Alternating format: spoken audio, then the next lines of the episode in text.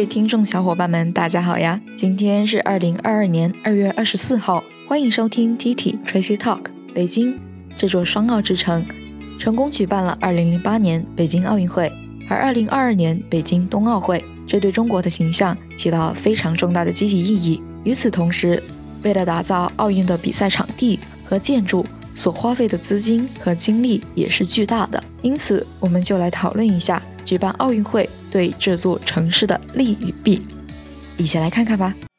Attractive outline, outline, abundant and interesting content, excellent ending, excellent ending, public speaking and debate, speaking and debate. You name it. Are the Olympic Games an overall benefit for their host countries and cities? The proposition side.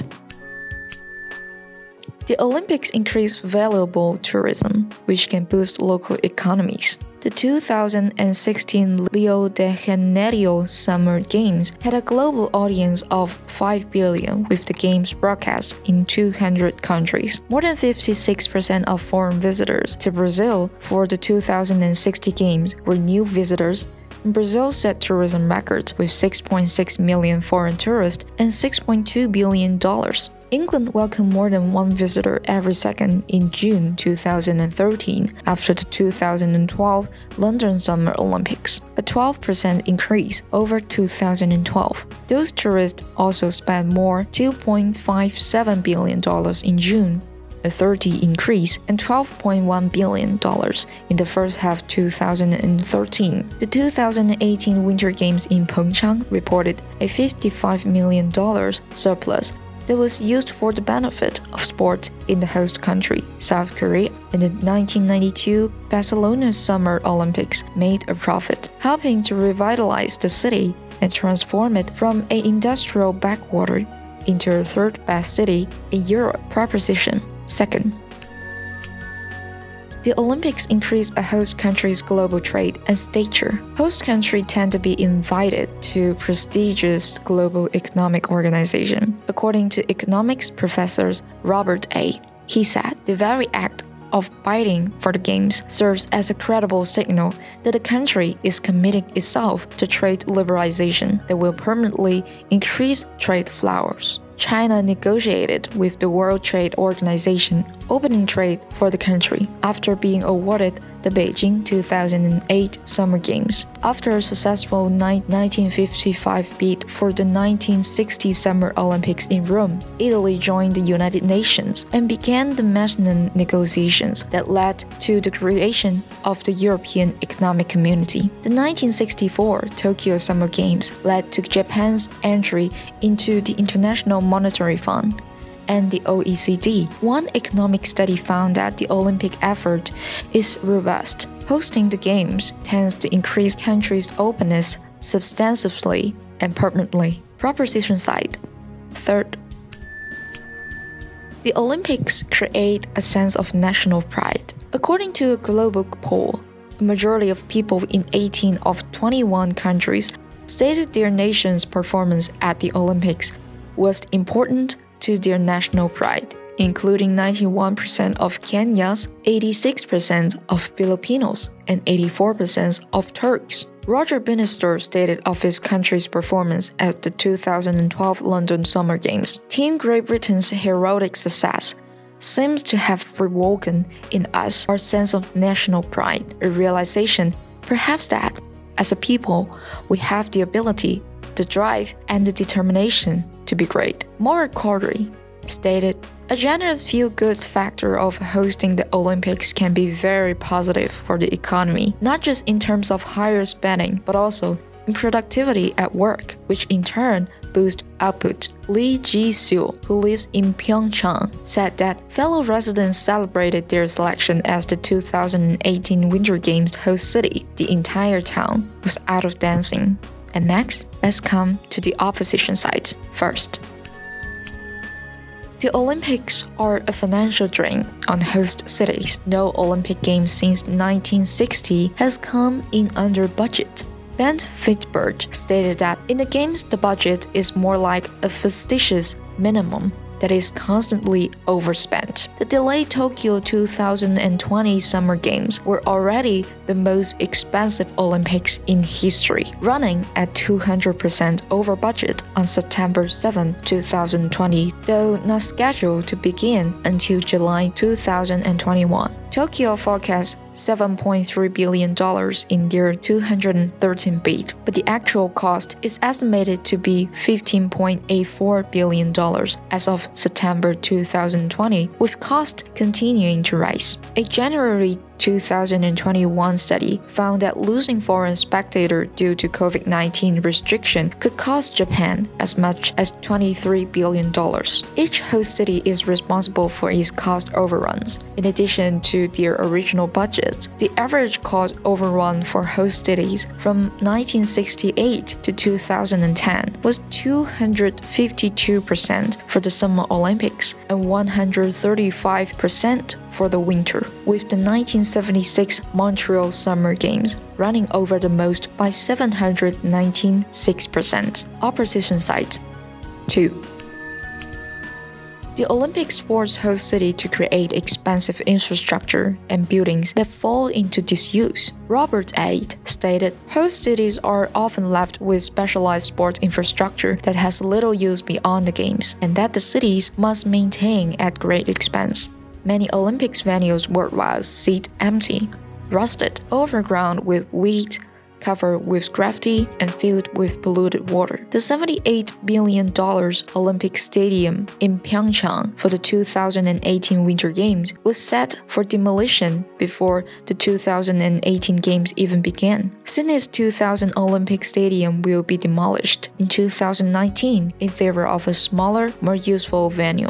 Beijing's 2008 Bird's Nest Olympic Stadium cost the cities $11 million a year to maintain, and the stadium that seat 91,000 mostly sit unused. In Rio de Janeiro, the $700 million athlete village for the 2060 Games was turned into luxury apartments that are now shuttered, and the Olympic Park is basically vacant after failing to attract a buyer. Sophia Greece MP and former Olympian stated of the 2004 Athens Games venues, we're left with installations that are rotting away because we don't even have the money to maintain them. A lot of entrepreneurs and property developers got rich very quickly. Finally, opposition side third.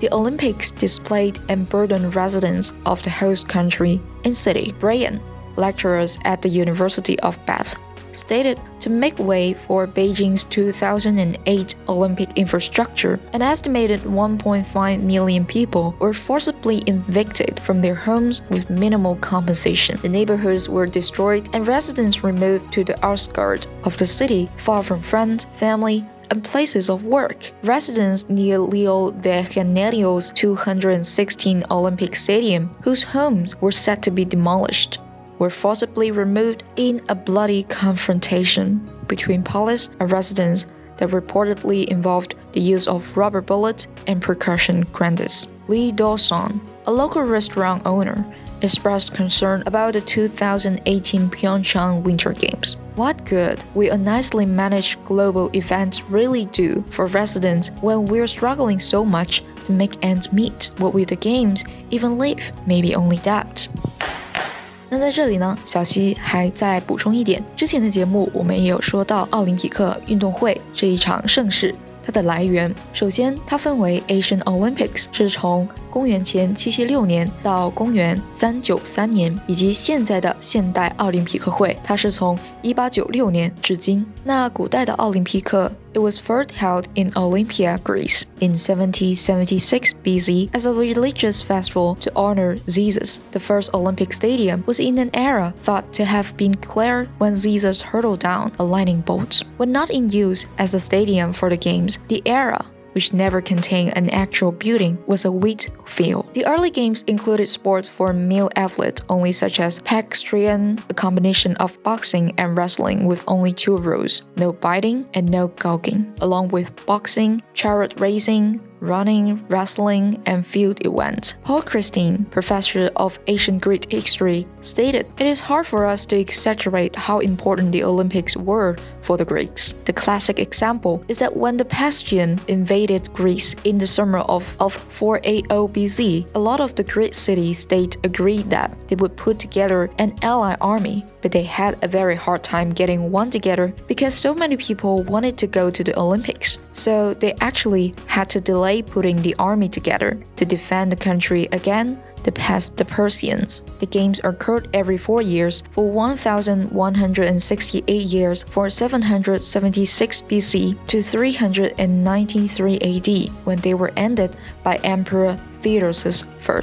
So, what about the modern Olympics? It is from 1892 to present. A French nobleman Pierre de Coubertin revived the Games after becoming interested in physical education. The first modern Olympic Games were held in Athens in April 1896 and included 271 athletes from 14 countries competing in 43 events. The Games have been held since, with five cancelled due to the war wars. The first modern Winter Games were held in 1924 in Chamonix, France. Beginning, beginning with the Lillehammer Winter Olympics in 1994, games were held every two years, alternating between summer and winter. The 2020 Summer Games in Tokyo, Japan, were originally scheduled to begin on July 24, but were postponed due to COVID 19 concerns to July 23rd to August 8th.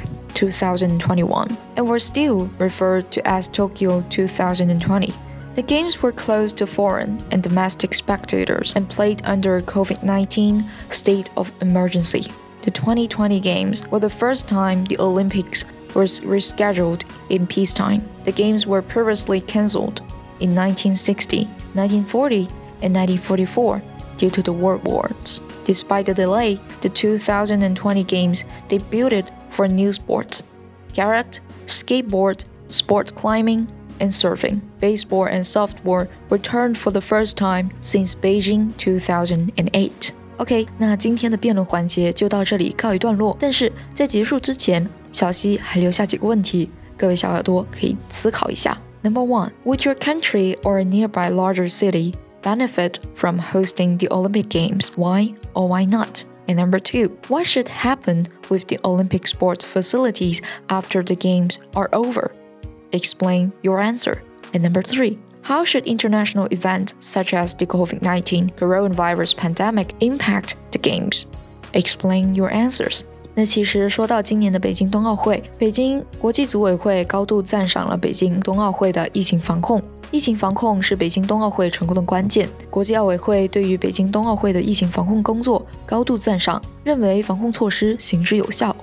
冬奥会疫情防控成功，得益于防疫手册中科学实用的防疫措施，得益于对防疫措施及时的调整，也得益于相关人员的充分配合。北京冬奥会疫情的防疫成功，也是因为大家都严格遵守防疫规定，每天接受核酸检测，做好防疫措施。所以这是大家共同努力的成果。而对于运动赛事建筑废弃问题，二零零八年奥运会时，作为柔道和跆拳道的的比赛场馆，赛后将作为大学生体育运动中心。北京科技大学体育馆的建设标准，既要符合奥运场馆的特殊身份，又要为赛后利用做足了准备。而在场馆外观上，设计师也力求与校园和谐统一，将锈红色金属板分布在整个外立面上。为了达到赛时和赛后用途的兼顾性，设计师还下了功夫，体现了运动精神，同时还兼顾赛后利用。北科大体育馆除了要达到奥运会场馆的各项要求，作为在大学校园内的体育馆，奥运会后利用也是必须重点考虑的因素。比如说，像是现在临时的座椅，赛后将被拆除，场地可以改建成篮球场，热身场地赛后变成五十乘二十五米的的游泳池等等。可以说，这座奥运场馆以后能成为学生们的综合体育馆。微信搜索 Tracy 崔小溪，点击菜单小溪播客，就能获取节目文稿以及更加详细的英文学习解析。Alright, this is the end of public speaking and debate. Don't forget Art Kaleidoscope. Stay tuned. 还没有听过瘾吗？想要继续收听精彩的内容吗？记得 subscribe 订阅我们的频道，时刻留意更新哦。This podcast is from TT Tracy Talk.